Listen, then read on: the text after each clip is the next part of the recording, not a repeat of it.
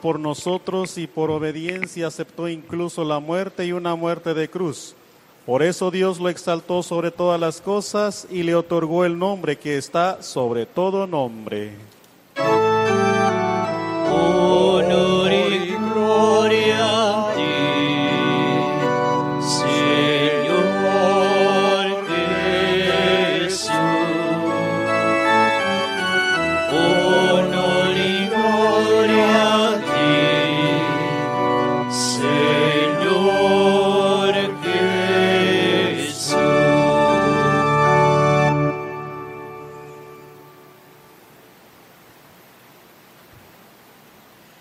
Pasión de nuestro Señor Jesucristo según San Juan. Gloria, Gloria a ti, Señor. En aquel tiempo, Jesús fue con sus discípulos al otro lado del torrente Cedrón, donde había un huerto, y entraron allí él y sus discípulos. Judas el traidor conocía también el sitio, porque Jesús se reunía a menudo allí con sus discípulos. Entonces Judas tomó un batallón de soldados y guardias de los sumos sacerdotes y de los fariseos y entró en el huerto con linternas, antorchas y armas. Jesús sabiendo que todo lo, todo lo que iba a suceder, se adelantó y les dijo, ¿A quién buscan? le contestaron, A Jesús el Nazareno, les dijo Jesús, Yo soy. Estaba también con ellos Judas el traidor. Al decir yo soy, retrocedieron y cayeron a tierra. Jesús les volvió a preguntar, ¿A quién buscan? ellos dijeron, a Jesús el Nazareno. Jesús contestó, Les he dicho que soy yo. Si me buscan a mí, dejen que estos se vayan. Así se cumplió lo que Jesús había dicho, no he perdido a ninguno de los que me diste. Entonces Simón Pedro, que llevaba una espada, la sacó e hirió a un criado del sumo sacerdote y le cortó la oreja derecha. Este criado se llamaba Malco. Dijo entonces Jesús a Pedro, Mete la espada en la vaina. ¿No voy a beber el cáliz que me ha dado mi padre? El batallón, su comandante y los criados de los judíos apresaron a Jesús, lo ataron y lo llevaron primero ante Anás, porque era suegro de Caifás, sumo sacerdote de aquel año. Caifás era el que había dado a los judíos este consejo, conviene que muera uno sol- un solo hombre por el pueblo. Simón Pedro y otros discípulos iban siguiendo a Jesús. Este discípulo era conocido del sumo sacerdote y entró con Jesús en el palacio del sumo sacerdote, mientras Pedro se quedaba afuera, junto a la puerta. Salió el otro discípulo, el conocido del sumo sacerdote, habló con la portera e hizo entrar a Pedro. La portera dijo entonces a Pedro, ¿No eres tú también uno de los discípulos de ese hombre? Él le dijo, No lo soy. Los criados y los guardias habían encendido un brasero porque hacía frío y se calentaban. También Pedro estaba con ellos de pie, calentándose. El sumo sacerdote interrogó a Jesús acerca de sus discípulos y de su doctrina. Jesús le contestó, Yo he hablado abiertamente al mundo y he enseñado continuamente en la sinagoga y en el templo, donde se reúnen todos los judíos, y no he dicho nada a escondidas. ¿Por qué me interrogas a mí? Interroga a los que me han oído sobre lo que les he hablado. Ellos saben lo que he dicho. Apenas dijo esto, uno de los guardias le dio una bofetada a Jesús diciéndole, ¿Así contestas al sumo sacerdote? Jesús le respondió, Si he faltado al hablar, demuestra en qué he faltado. Pero si he hablado como se debe, ¿por qué me pegas? entonces Anás lo envió atado a Caifás, el sumo sacerdote. Simón Pedro estaba de pie calentándose y le dijo, ¿No eres tú también uno de sus discípulos? él lo negó diciendo, No lo soy. uno de los criados del sumo sacerdote, pariente de aquel a quien Pedro le había cortado la oreja, le dijo, ¿Qué no te vi yo con él en el huerto? Pedro volvió a negarlo y enseguida cantó un gallo. Llevaron a Jesús de casa de Caifás al pretorio. Era muy de mañana y ellos no entraron en el palacio para no incurrir en impureza y poder así comer la cena de Pascua. Salió entonces Pilato a donde estaban ellos y les dijo, ¿De qué acusan a este hombre? le contestaron, Si este no fuera un malhechor, no te lo hubiéramos traído. Pilato les dijo, Pues llévenselo y júzguenlo según su ley. Los judíos le respondieron, No estamos autorizados para dar muerte a nadie. Así se cumplió lo que había dicho Jesús, indicando de qué muerte iba a morir. Entró otra vez Pilato en el pretorio, llamó a Jesús y le dijo, ¿Eres tú el rey de los judíos? Jesús le contestó, ¿Eso lo preguntas por tu cuenta o te lo han dicho otros? Pilato le respondió, ¿Acaso soy yo judío? Tu pueblo y los sumos sacerdotes te han entregado a mí. ¿Qué es lo que has hecho? Jesús le contestó, Mi reino no es de este mundo. Si mi reino fuera de este mundo, mis servidores habrían luchado para que no cayera yo en manos de los judíos, pero mi reino no es de aquí. Pilato le dijo, ¿Con que tú eres rey? Jesús le contestó, Tú lo has dicho, soy rey. Yo nací y vine al mundo para ser testigo de la verdad. Todo el que es de la verdad escucha mi voz. Pilato le dijo, ¿Y qué es la verdad? Dicho esto, salió otra vez a donde estaban los judíos y les dijo, No encuentro en él ninguna culpa. Entre ustedes es costumbre que por Pascua pongan en libertad a un preso. ¿Quieren que le suelte al rey de los judíos? Pero todos ellos gritaron, No, a ese no, a Barrabás. el tal Barrabás era un bandido. Entonces Pilato tomó a Jesús y lo mandó a azotar. Los soldados trenzaron una corona de espina, se la pusieron en la cabeza, le echaron encima un manto color púrpura y acercándose a él le decían, Viva el rey de los judíos. y le daban de bofetadas. Pilato salió otra vez afuera y les dijo, Aquí lo traigo para que sepan que no encuentro en él ninguna culpa. Salió pues Jesús llevando la corona de espinas y él mandó y el manto color púrpura. Pilato le dijo, Aquí está el hombre. Cuando lo vieron los sumos sacerdotes y los servidores gritaron. Crucifícalo, crucifícalo. Pilato les dijo, Llévenselo ustedes y crucifíquenlo, porque yo no encuentro culpa en él. los judíos le contestaron, Nosotros tenemos una ley y según esa ley tiene que morir porque se ha declarado hijo de Dios. Cuando Pilato oyó estas palabras, se, se asustó aún más y, entre- y entrando otra vez en el pretorio, dijo a Jesús. ¿De dónde eres tú?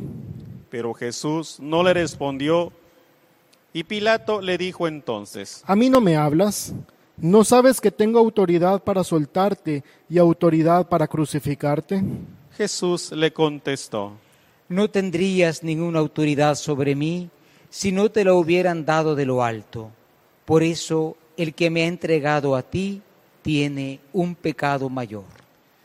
Desde ese momento Pilato trataba de soltarlo, pero los judíos gritaban, Si sueltas a ese hombre, no eres amigo del César, porque todo el que pretende ser rey es enemigo del César. Al oír estas palabras, Pilato sacó a Jesús y lo sentó en el tribunal, en el sitio que llaman el enlosado, en hebreo Gábata. Era el día de la preparación de la Pascua, hacia el mediodía, y dijo Pilato a los judíos. Aquí tienen a su rey. Ellos gritaron, Fuera, fuera, crucifícalo. Pilato les dijo, ¿A su rey voy a crucificar? Contestaron los sumos sacerdotes. No tenemos más rey que el César. Entonces se lo entregó para que lo crucificaran. Tomaron a Jesús y él, cargando con la cruz, se dirigió hacia el sitio llamado la calavera, que en hebreo se dice Gólgota, donde lo crucificaron, y con él a otros dos, uno a cada lado, y en medio Jesús. Pilato mandó escribir un letrero y ponerlo encima de la cruz. En él estaba escrito, Jesús el Nazareno, el rey de los judíos. Leyeron el letrero muchos judíos porque estaban, cer- estaban cerca el lugar donde crucificaron a Jesús y estaba escrito en hebreo, latín y griego. Entonces los sumos sacerdotes de los judíos le dijeron a Pilato, No escribas el rey de los judíos, sino este ha dicho soy el rey de los judíos. Pilato les contestó, Lo escrito, escrito está. Cuando crucificaron a Jesús, los soldados cogieron su ropa e hicieron cuatro partes, uno para cada soldado, y apartaron la túnica. Era una túnica sin costura, tejida toda de una pieza, de arriba a abajo. Por eso se dijeron, No la rasguemos, sino echemos suertes para ver a quién le toca. Así se cumplió lo que dice la escritura. Se repartieron mi ropa y echaron a suerte mi túnica. Y eso hicieron los soldados. Junto a la cruz de Jesús estaba su madre, la hermana de su madre, María de la Cleofás y María Magdalena. Al ver a su madre y junto a ella al discípulo que tanto quería, Jesús dijo a su madre, Mujer, ahí tienes a tu hijo, Luego dijo al discípulo, ahí tienes a tu madre. y desde entonces él, el discípulo, se lo llevó a vivir con él. Después de esto, sabiendo Jesús que todo había llegado a su término, para que se cumplieran las escrituras, dijo, Tengo sed. Había ahí un jarro lleno de vinagre. Los soldados sujetaron una esponja empapada en vinagre a una caña de hisopo y se le acercaron a la boca. Jesús probó el vinagre y dijo, Todo está cumplido. e inclinando la cabeza, entregó el Espíritu. Nos ponemos, hermanos, un momento de rodillas en silencio ante este momento solemne de la muerte de Cristo.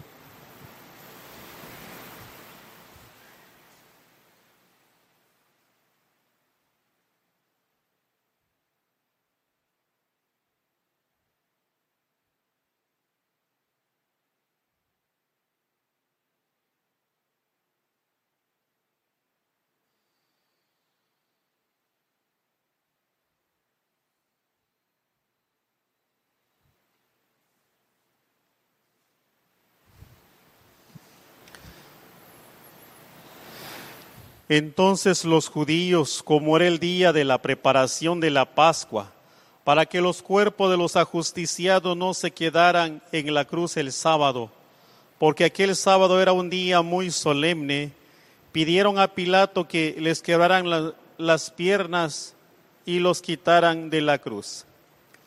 Fueron los soldados, le quebraron las piernas a uno y luego al otro de los que habían sido crucificados con él. Pero al llegar a Jesús, viendo que ya había muerto, no le quebraron las piernas, sino que uno de los soldados le traspasó el costado con una lanza e inmediatamente salió sangre y agua. El que vio da testimonio de esto, y su testimonio es verdadero, y él sabe que dice la verdad, para que también ustedes crean. Esto sucedió para que se cumpliera lo que dice la Escritura. No le quebrarán ningún hueso. Y en otro lugar la Escritura dice, mirarán al que traspasaron.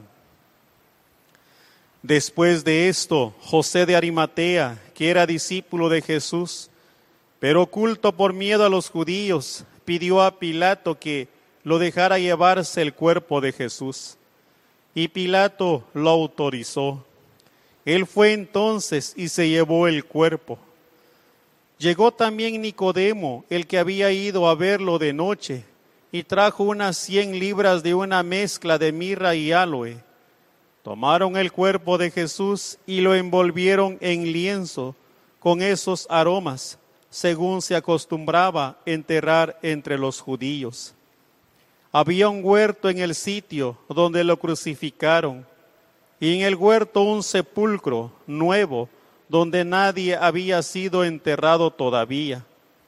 Y como para los judíos era el día de la, preparación de la Pascua, y el sepulcro y el sepulcro estaba cerca, allí pusieron a Jesús. Palabra del Señor. Gloria a ti, Señor Jesús. Tu palabra me da vida. Confío en ti, Señor. Tu palabra es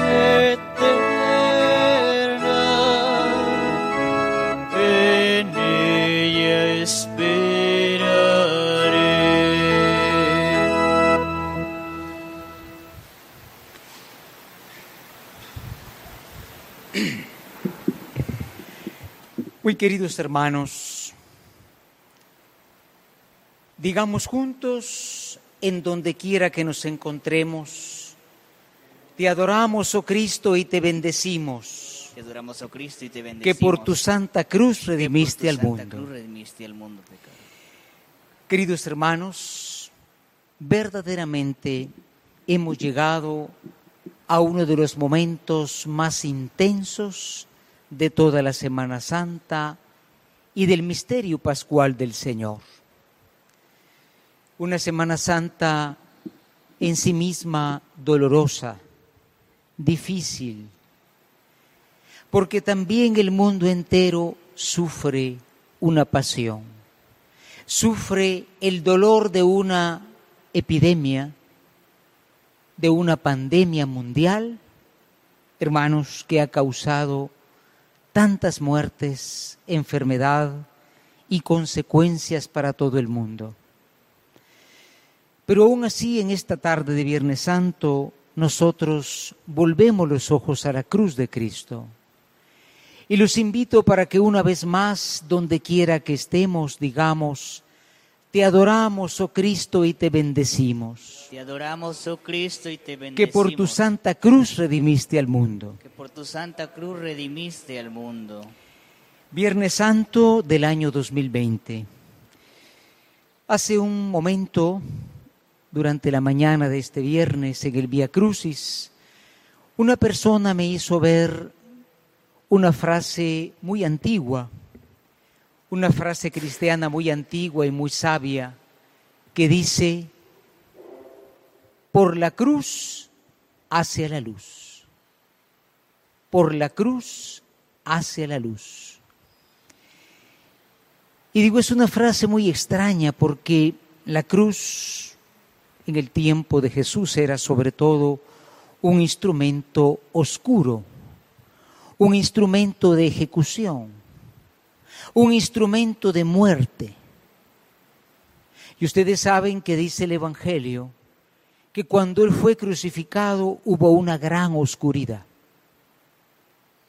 ¿Cómo es posible entonces decir que podemos pasar de la cruz a la luz? Es precisamente, hermanos, lo que en este día que es el único en que en la Iglesia Católica no se celebra la Santa Misa, pues hoy reflexionamos. Esa cruz de Cristo que vamos a adorar en un momento, esta pasión de Cristo es luminosa. Aunque falta para la resurrección, ya hay un brillo de vida en esta luz. ¿Por qué? Porque si nos ponemos a pensar las causas de la muerte de Cristo, pues fue un hecho de violencia de tantos. Fue una injusticia como tantas injusticias que suceden todos los días. El único inocente fue muerto en un mundo donde todos éramos culpables. ¿Qué tiene de nuevo la cruz de Cristo? Pues tiene de nuevo, hermanos, no el hecho mismo de la cruz, sino las consecuencias de esa cruz. Un instrumento de muerte se convierte en un instrumento de vida, ante todo por la entrega de Jesucristo. Hemos escuchado la hermosa lectura del profeta Isaías, donde ya se dibujaba la pasión de Cristo, un Cristo que dice de él Dios, hablando de su siervo, porque él se entregó a sí mismo por los demás, por eso lo levantaré. Y responde toda la comunidad del antiguo Israel, el castigo que nosotros merecíamos cayó sobre él, sus heridas nos han curado. Comenzamos a entender entonces que la cruz, que era un instrumento oscuro, se convierte en un instrumento luminoso. De la cruz a la luz, decía esa frase tan importante. Hermanos, una cruz que hoy para nosotros la lleva el mundo entero.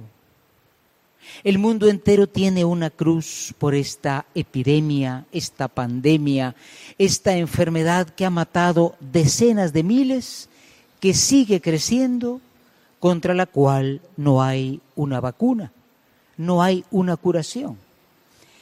Qué importante que nosotros hagamos esa relación entre el sufrimiento de Cristo y el sufrimiento de la humanidad. Papa Benedicto XVI y Papa Francisco nos han dicho algo muy importante. La pasión de Cristo es también la pasión de la humanidad. Lo que decía la carta a los hebreos, ¿no? No tenemos a un sumo sacerdote que no haya sufrido y aprendiendo a sufrir, aprendió a obedecer. Son frases que nosotros no podemos entender sino a la luz de estos acontecimientos. Hoy día muchos se preguntan, ¿dónde está Dios? ¿Por qué Dios permite esta pandemia causada por un enemigo invisible? ¿Por qué Dios lo permite? Porque no están muriendo solamente culpables, están muriendo inocentes. Y es cuando nosotros entramos en lo que significa la cruz de Cristo. Dios está presente también en los que sufren, en los que se enferman y en todos aquellos que han entrado en una actitud de miedo, en una actitud de angustia, no solo por la enfermedad, sino por todo aquello que viene económicamente. Se han perdido ya millones y millones de empleo en el mundo. Pidamos a Dios que no venga un hambre peor todavía que esta pandemia. Se revela entonces en la cruz algo importantísimo. No fue un simple hecho de violencia, fue una entrega voluntaria. Jesús dice en el Evangelio según San Juan, nadie me quita la vida, yo la doy voluntariamente. Tengo poder para darla y poder para recuperarla, por eso me ama mi Padre. Digamos juntos, hermanos, desde nuestra casa, yo les he pedido que tengan presente una cruz. Si no la tienen ahorita, vayan a buscarla y pónganla delante de ustedes. Y digamos juntos una vez más, te adoramos, oh Cristo, y te bendecimos. Te adoramos, oh Cristo, y te bendecimos. Que por tu santa cruz redimiste al mundo. Que por tu santa cruz redimiste al mundo. Se cuenta la historia, y la contaban esta mañana en la predicación del Papa, de un hombre que había hecho algo maravilloso, una pintura muy bella, y que estaba tan impresionado de la pintura que había hecho en una altura muy grande, que caminaba por un andamio altísimo y se quedaba viendo la pintura y se hacía más para atrás y miraba la pintura. Y alguno le dijo, te vas a caer del andamio, pero él no escuchaba, estaba pendiente de lo que había hecho, hasta que alguien manchó esa pintura y el hombre se detuvo y dijo, no es perfecta.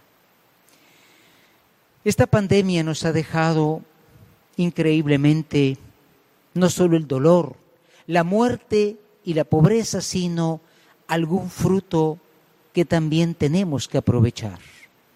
En primer lugar, la conciencia de que somos débiles. Hermanos, Dios no mandó esta enfermedad. ¿Cómo la iba a mandar Dios para que muriera tanto inocente? No. Esto ha sido producto también de nuestra naturaleza débil, porque al final los que muchas veces pensamos que no existe un límite al poder humano, ni económico, ni militar, ni siquiera el poder de la soberbia, hoy nos encontramos cayendo delante de un enemigo que es invisible. Apenas han logrado verlo hace pocas horas los científicos. Qué pocos somos, pero no estamos solos. Cristo murió en la cruz para unirse a todo dolor humano. San Juan Pablo II decía que cuando uno sufre puede haber dos resultados, la indignación, la angustia, la protesta, pero también la solidaridad. ¿Cuántos hoy también no se han unido a los que sufren?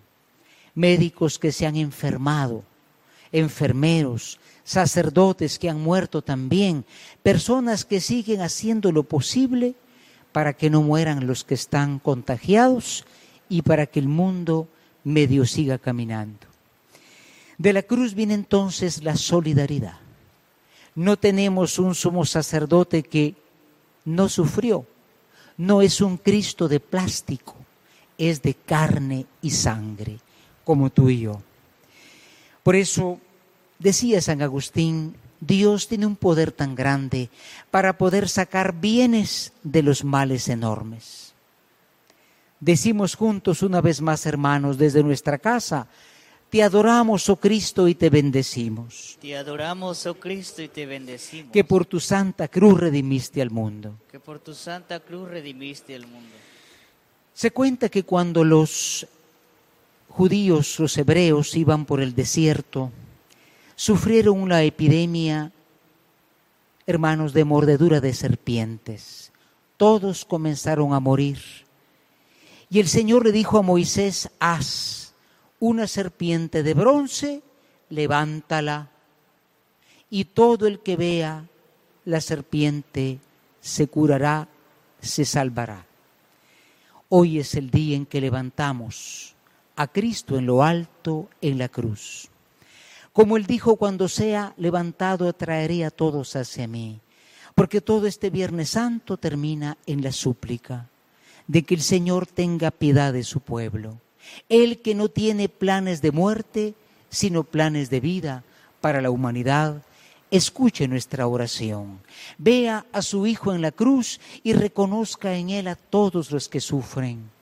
Y Cristo que se entrega por amor nos dará una vida nueva. No termina esta historia en Viernes Santo, sigue hasta la Pascua del Señor, porque no puede morir el amor y Dios es amor. Continuemos nuestra celebración en silencio, sintiéndonos solidarios de todos los que sufren y decimos todavía una vez más, hermanos, te adoramos, oh Cristo, y te bendecimos. Te adoramos, oh Cristo, y te Que por tu santa cruz redimiste al mundo que por tu santa cruz Amén. el mundo. En el nombre del Padre, del Hijo y del Espíritu Santo. Amén. Amén.